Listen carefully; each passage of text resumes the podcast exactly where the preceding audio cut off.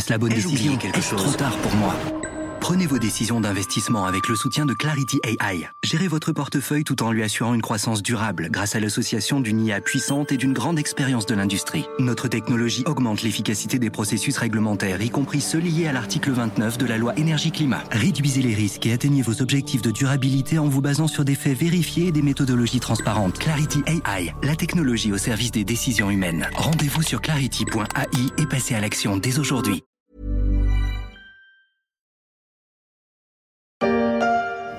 Et un journaliste invente une formule restée célèbre quand Renault s'enrhume, la France éternue. Malgré cela, la productivité de l'usine ne cesse d'augmenter. Les carnets de commandes sont pleins pour 18 mois. Une archive de l'INA qui revient sur l'épopée industrielle de Renault. On y parle d'un autre temps, celui de la fin des années 1940, quand la régie, comme on l'appelait, fait face au défi de la forte croissance de la production industrielle. Ce sont les Trente Glorieuses qui s'élancent. Renault va bientôt abandonner l'étroite île Seguin à Billancourt pour les terres de Flins, à 40 km de Paris. On parle alors de décentralisation.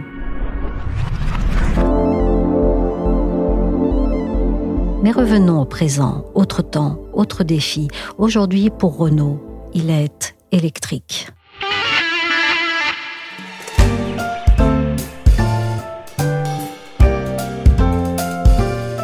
Je suis Michel Varnet, vous écoutez La Story, le podcast d'actualité des échos. Retrouvez-nous sur toutes les plateformes de podcast et de streaming. Abonnez-vous pour ne manquer aucun épisode. Depuis la décision de créer Ampère, il y a près de deux ans, le marché des voitures électriques s'est tendu en Europe. Les ventes augmentent, mais la concurrence est féroce. Les Chinois MG et BYD bouleversent le secteur en cassant les prix. Et pour maintenir ses parts de marché, Tesla a baissé les siens quitte à faire plonger ses profits. La bataille fait rage dans le véhicule électrique et Renault a fourbi ses armes pour s'y jeter. Annoncé à l'automne 2022 parmi un vaste plan de séparation des activités thermiques et électriques, la filiale Ampère est juridiquement née début novembre 2023 pour ça. L'objectif est de combiner expérience et force de frappe avec agilité et innovation.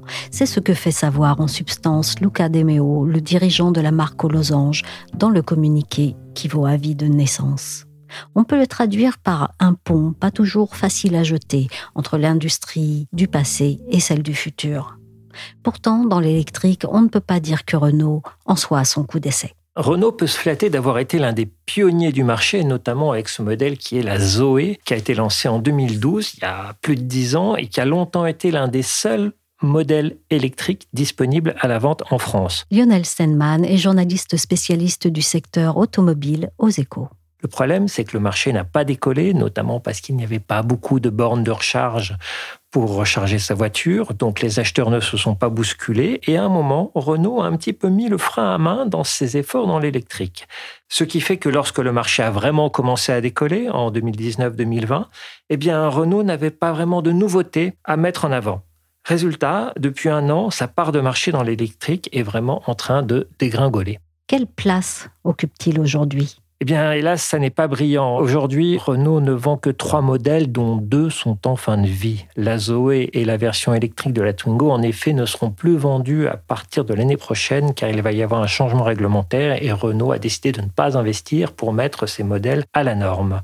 Alors, il reste sur l'étagère la Mégane qui a été lancée au début de l'an dernier et sur laquelle Renault, au départ, fondait de gros espoirs mais sa carrière commerciale se révèle assez décevante. Tous ceux qui l'essayent vous diront que c'est une très bonne voiture. Le problème, c'est son prix de vente. Ça démarre à partir de 38 000 euros et la concurrence directe a un prix d'appel nettement plus bas. On peut prendre par exemple la MG4 qui, elle, commence à 30 000 euros, ou alors avec des performances plus élevées que la E-Tech, on a les deux modèles de Tesla, la modèle 3 et la modèle Y, qui, après les baisses de prix du début d'année, se sont retrouvés en concurrence directe avec Renault, avec la Mégane. Donc du coup, les ventes ne sont pas très bonnes. Cette voiture se vend pour plus de la moitié en France et la part de marché n'atteint que 2,2% de toutes les ventes de voitures électriques en Europe. C'est assez peu. Les chiffres sont vraiment euh, spectaculaires. Hein. Euh, sur un an, les ventes de voitures, toutes motorisations confondues, au mois d'août, c'est plus 20% sur un an. Si vous prenez les seules voitures électriques, c'est 120% d'augmentation des ventes sur un an. Résultat, l'électrique représente pour la première fois plus de 20% des ventes de voitures neuves. Le potentiel est là, on vient de l'entendre sur RMC. Et comme vous l'avez écrit, Lionel, Renault veut contre-attaquer dans la voiture électrique.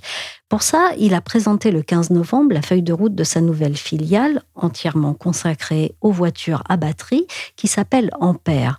Alors Ampère, c'est sa force de frappe, sa botte secrète pour revenir dans le jeu? En tout cas, c'est vraiment le symbole, c'est vraiment la manière pour Renault de matérialiser les efforts pour faire ce comeback, car avec l'interdiction de la vente des moteurs thermiques pour les voitures neuves en Europe à partir de 2035, Renault est condamné à refaire son retard dans l'électrique, sinon le constructeur va disparaître. Alors, pour mener cette contre-attaque, Luca De Meo, le patron de Renault, a choisi de créer une filiale spécialisée, et donc cette filiale, c'est Ampère. Ampère, ça ne sera pas une marque commerciale, les voitures seront toujours de marque Renault, mais c'est cette filiale qui va les concevoir et les fabriquer, et les fabriquer dans ce groupe d'usines qui est situé dans les Hauts-de-France et qu'on appelle Electricity. Donc, Ampère a été créé officiellement le 1er novembre dernier à partir des ressources dont disposait déjà Renault. Cette société compte donc dès sa naissance 11 000 salariés et sur ces 11 000 salariés, 35% sont des ingénieurs. Les objectifs financiers, c'est 10 milliards d'euros de chiffre d'affaires dès 2025 et plus de 25 milliards en 2031. Bon les amis, je suis super content de vous proposer aujourd'hui sur la chaîne l'essai de la BYD Seal, donc la tueuse de modèle 3 des poids lourds étrangers de la voiture électrique ont déjà conquis le marché du vieux continent avec des prix sur mesure et des designs séduisants. L'idée pour Renault est-elle de rivaliser en Europe avec Tesla et BYD Alors Tesla ou BYD en ce moment, ce sont vraiment les deux cadors, les deux mastodontes, les deux sociétés, l'une américaine, l'autre chinoise, qui dominent le marché de la voiture électrique. Soyons clairs, pour Ampère, l'objectif affiché, c'est d'abord de rivaliser en termes de qualité des voitures produites. Parce que sur le plan commercial, ça serait un peu présomptueux de vouloir rattraper ces deux mastodontes mondiaux. Ils sont tous les deux à près de 2 millions de voitures électriques vendues cette année. Ampère compte atteindre 1 million de voitures électriques, mais c'est à l'horizon 2030. Et par ailleurs, Ampère se limitera au marché européen. Donc l'objectif pour Renault, pour Ampère, c'est d'abord un objectif de rivaliser sur le plan commercial, mais ça se passera en Europe avec la volonté d'atteindre une part de marché à deux chiffres à l'horizon 2030, date à laquelle Renault a annoncé qu'il arrêterait complètement de vendre des voitures neuves équipées d'un moteur thermique. Mais pour ça, il lui faut être compétitif Exactement, parce que c'est un peu là-dessus qu'on attend Ampère, c'est sur sa capacité à baisser les coûts de production pour pouvoir rivaliser avec la concurrence en termes de prix. Et ça paraît d'autant plus ambitieux qu'Ampère fait le pari de produire l'essentiel de ses voitures électriques en France, dans le pôle Electricity. La société estime qu'elle est capable de baisser ses coûts de 40% d'ici 2027-2028, c'est-à-dire d'ici la seconde génération de Megane E-Tech ou de Scenic E-Tech. Ça va se faire avec la baisse d'un coût de moteur électrique qui est annoncé à moins 25% sur 5 ans et surtout le coût de la batterie à moins 50% avec une autonomie constante. Et ça, c'est très important quand on sait qu'une batterie, c'est 30% à 40% du coût d'un véhicule électrique.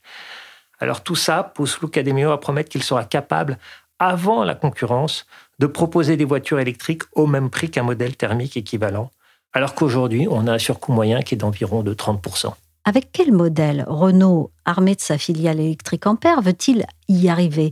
Est-ce que c'est encore secret? Ampère a déjà communiqué sur ce sujet. La gamme doit atteindre 7 véhicules en 2031. Sur ces 7 véhicules, il y en a deux qui sont déjà là. Premier, la Megane E-Tech, on vient d'en parler, elle a été lancée il y a un an et demi. Doit arriver ensuite le Scenic E-Tech. C'est l'ancien monospace compact qui a été une vedette en termes de vente pour Renault. Le dernier modèle s'est beaucoup moins bien vendu. Renault a gardé le nom et va en faire un SUV qui arrivera sur le marché au début de l'année prochaine avec un prix d'entrée de 40 000 euros et qui sera donc le deuxième modèle fait par Ampère. Ça annonce une grosse bagarre avec le 3008 électrique de Peugeot qui va arriver dans le même temps sur le marché. Ensuite, à l'automne 2024 va arriver la R5 électrique qui est un modèle qui est vraiment très attendu. Renault ressuscite une légende et en attend des ventes en abondance. Le prix de vente, il est annoncé autour de 25 000 euros pour l'entrée de gamme. L'année d'après, on aura droit à une version électrique de la R4, une autre légende de Renault. Et cette fois-ci, là encore, cette R4 a été transformée en SUV. Et puis, en 2026, la surprise du chef, une nouvelle Twingo 100% électrique. C'est ce que Luca De Meo a révélé il y a une dizaine de jours lors du lancement d'Ampère. Et là, il s'agira vraiment de démocratiser l'électrique avec un prix d'entrée de 20 000 euros ou en leasing 100 euros par mois. Après ces cinq modèles, Renault en annonce deux autres d'ici 2031, mais là, on n'a pas encore de précision. Vous êtes un petit cachotier. Est-ce que la filiale Ampère est concentrée dans sa feuille de route sur tout ce qui concerne l'électricité? Non, dans sa feuille de route, en fait, il y a de l'électrique, mais aussi du logiciel. Car le logiciel, dans l'automobile, c'est une révolution aussi importante que celle de l'électrique actuellement. La nouveauté, c'est d'avoir une architecture centralisée, c'est-à-dire un ou deux gros ordinateurs embarqués qui contrôlent l'ensemble des capteurs et des fonctions de la voiture, alors qu'aujourd'hui, on a affaire à des dizaines de puces et de calculateurs qui sont un peu partout dans la voiture. La différence avec une architecture logicielle centralisée, c'est qu'on peut faire des mises à jour à distance. Une voiture peut ainsi rester au top de la technologie, même si on l'a achetée il y a quatre ans. Pour les constructeurs, c'est un avantage commercial indéniable et c'est aussi la possibilité de vendre des services supplémentaires. Donc, c'est une révolution très importante, mais elle est très compliquée à prendre pour les constructeurs traditionnels. D'une part parce qu'ils n'ont pas les compétences logicielles en interne, ils ont des ingénieurs qui sont très forts pour la mécanique, mais pas pour les logiciels, et par ailleurs, il faut repartir de zéro. C'est d'ailleurs pour cela que Tesla a été un des pionniers dans cette révolution, car lui partait d'une feuille blanche. C'est un chantier compliqué et Volkswagen, où l'unité spécialisée Cariad a accumulé des années de retard, au point que le précédent patron a dû démissionner devant l'avalanche de problèmes. Tout ça montre que c'est un chantier compliqué à faire et chez Renault, on a choisi de confier cette tâche à Ampère. Quand la première voiture sera-t-elle disponible? Le premier modèle est attendu en 2026 et la réalisation devrait incomber notamment aux quelques 1800 ingénieurs spécialisés dans le logiciel qui font partie des effectifs d'Ampère et qui sont donc des transfuges de Renault. Vous devez convaincre le monde en général, les investisseurs en particulier, qu'Ampère, votre filiale 100% électrique, c'est une bonne idée, que c'est un bon choix stratégique. Comment est-ce que vous allez vous y prendre, euh, Luca De Meo? Déjà, on, y travaille depuis deux ans et demi, donc euh, on ne s'est pas réveillé hier soir pour inventer quelque chose qui ne soit pas euh, solide, qui ne soit pas ambitieux. On entend ici Luca De Meo au micro de BFM TV, c'était le 15 novembre, et Renault réunissait ce jour-là des analystes pour leur parler d'Ampère et vanter ses qualités. Pourquoi cette entreprise de séduction, Lionel? Parce que pour Luca De Meo, faire d'Ampère une filiale, c'est aussi l'opportunité d'ouvrir son capital. Il y voit deux intérêts. D'abord, faire rentrer du cash, parce que la transition vers l'électrique, ça demande beaucoup d'investissement. Mais l'objectif, c'est également d'embarquer à bord de la filiale des partenaires de référence qui amènent leur expertise. C'est notamment le cas de l'américain Qualcomm, qui est un des acteurs essentiels dans le logiciel et qui envisage d'investir dans Ampère, dont il est déjà l'un des partenaires privilégiés. Par ailleurs, les deux partenaires japonais de Renault, Nissan et Mitsubishi, vont également prendre une part du capital. Nissan a dit qu'il allait investir jusqu'à 600 millions d'euros et Mitsubishi va investir 200 millions d'euros. Les deux constructeurs ont d'ailleurs annoncé qu'ils allaient confier chacun la fabrication d'un de leurs modèles électriques à Ampère. Mais l'objectif ultime de l'Ucademio, c'est aussi et surtout d'introduire une petite partie du capital d'Ampère en bourse. Il dit qu'il veut le faire non pas pour lever du cash, mais parce que la bourse, parce qu'elle implique des reportings réguliers et parce qu'il s'agit de rendre des comptes aux actionnaires, la bourse doit contribuer à rendre Ampère plus performant. L'objectif est de faire cette introduction partielle en bourse au premier semestre 2024, ce qui n'apparaît pas évident parce que la conjoncture n'est pas très favorable. La direction assure en tout cas qu'elle ne fera pas cette opération coûte que coûte. Il ne s'agit pas, dit-elle, de brader Ampère. Que pensent les analystes d'Ampère? Alors, Luca De Meo va continuer son travail de persuasion. Il doit faire ce qu'on appelle des roadshows pour aller euh, rencontrer directement les investisseurs ou, continuer à rencontrer les analystes. Pour l'instant, le cours de Renault n'a pas réellement évolué suite à la présentation d'Ampère le 15 euh, novembre. Certains analystes en septembre se sont montrés assez sceptiques sur euh, la possibilité de valoriser correctement Ampère. Il y a notamment une note d'analyse du BS qui estimait que Ampère ne valait en réalité que 3 à 4 milliards d'euros, alors que l'Ucademio, semble-t-il, pense que Ampère vaut plutôt 8 à 10 milliards. Donc il y a une vraie divergence entre les deux estimations. On ne sait pas encore où le marché va atterrir le moment venu et à partir de quel moment Renault décidera ou pas de faire cette opération.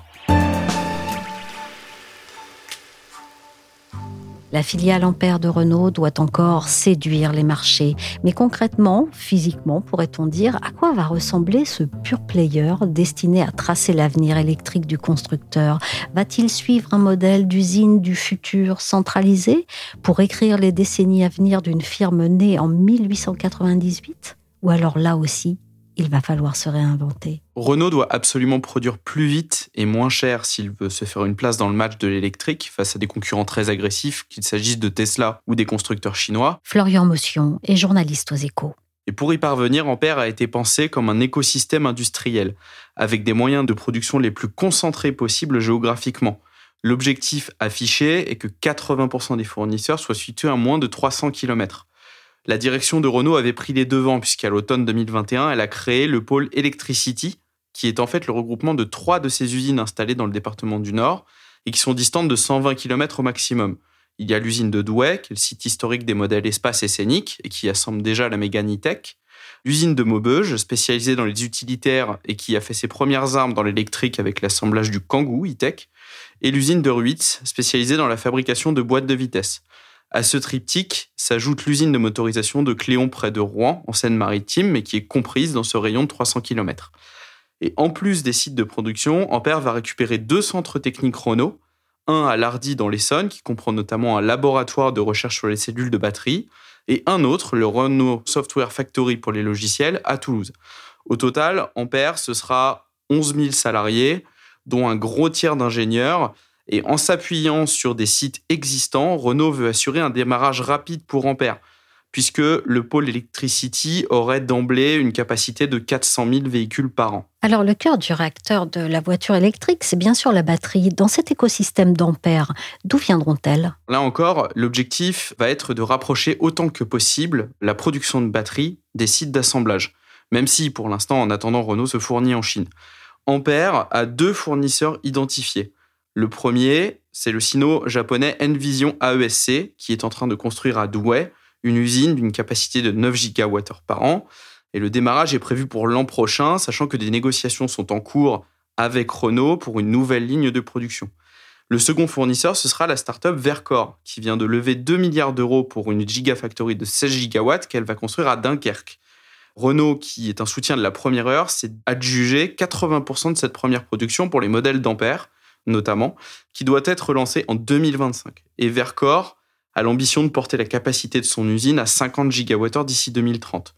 Et avec euh, tout cet écosystème, qu'il s'agit des sites de production ou de la production des batteries, Renault espère abaisser à moins de 10 heures le temps nécessaire pour l'assemblage d'un véhicule et il ambitionne de réduire de 40% le coût unitaire. Ça passera notamment par une réduction du nombre de pièces avec plus d'éléments communs entre les modèles. Et la partie logicielle, qui est l'autre grand défi de l'électrique, avec qui Ampère compte-t-il y travailler? Alors on touche là à l'un des grands objectifs d'Ampère, puisque la filiale de Renault se veut en pionnière de ce qu'on appelle le Software Defined Vehicle, ou véhicule défini par logiciel. L'idée derrière ce terme est que les véhicules Ampère puissent être améliorés tout au long de leur durée de vie par des mises à jour ou l'intégration de nouvelles applications pour étendre leurs fonctionnalités, un peu comme on le fait aujourd'hui avec nos smartphones. Et l'échéance pour arriver à ça est fixée à 2026. Donc pour y parvenir, Renault a noué des collaborations avec des géants du secteur. Il y a l'américain Qualcomm, qui fournit notamment Apple en processeur pour ses iPhones, qui va développer avec Ampère des plateformes de calcul haute performance. Google sera le fournisseur cloud privilégié. Sa mission sera de mettre au point, je cite, un jumeau numérique des véhicules qui facilitera l'intégration continue de services, la création de nouvelles applications qui pourront être installées ou désinstallées à la demande du client. Et Ampère travaillera aussi avec la société franco-italienne ST Microelectronics afin de sécuriser son approvisionnement en semi-conducteurs et développer des composants plus performants. Et enfin, on a l'équipementier français Valeo qui fournira des composants électroniques et électroniques tout en contribuant au développement logiciel. Merci à Florian Motion, journaliste aux échos, et merci à Lionel Stenman, spécialiste du secteur automobile aux échos. La story s'est terminée pour aujourd'hui. Cet épisode a été réalisé par Willigan.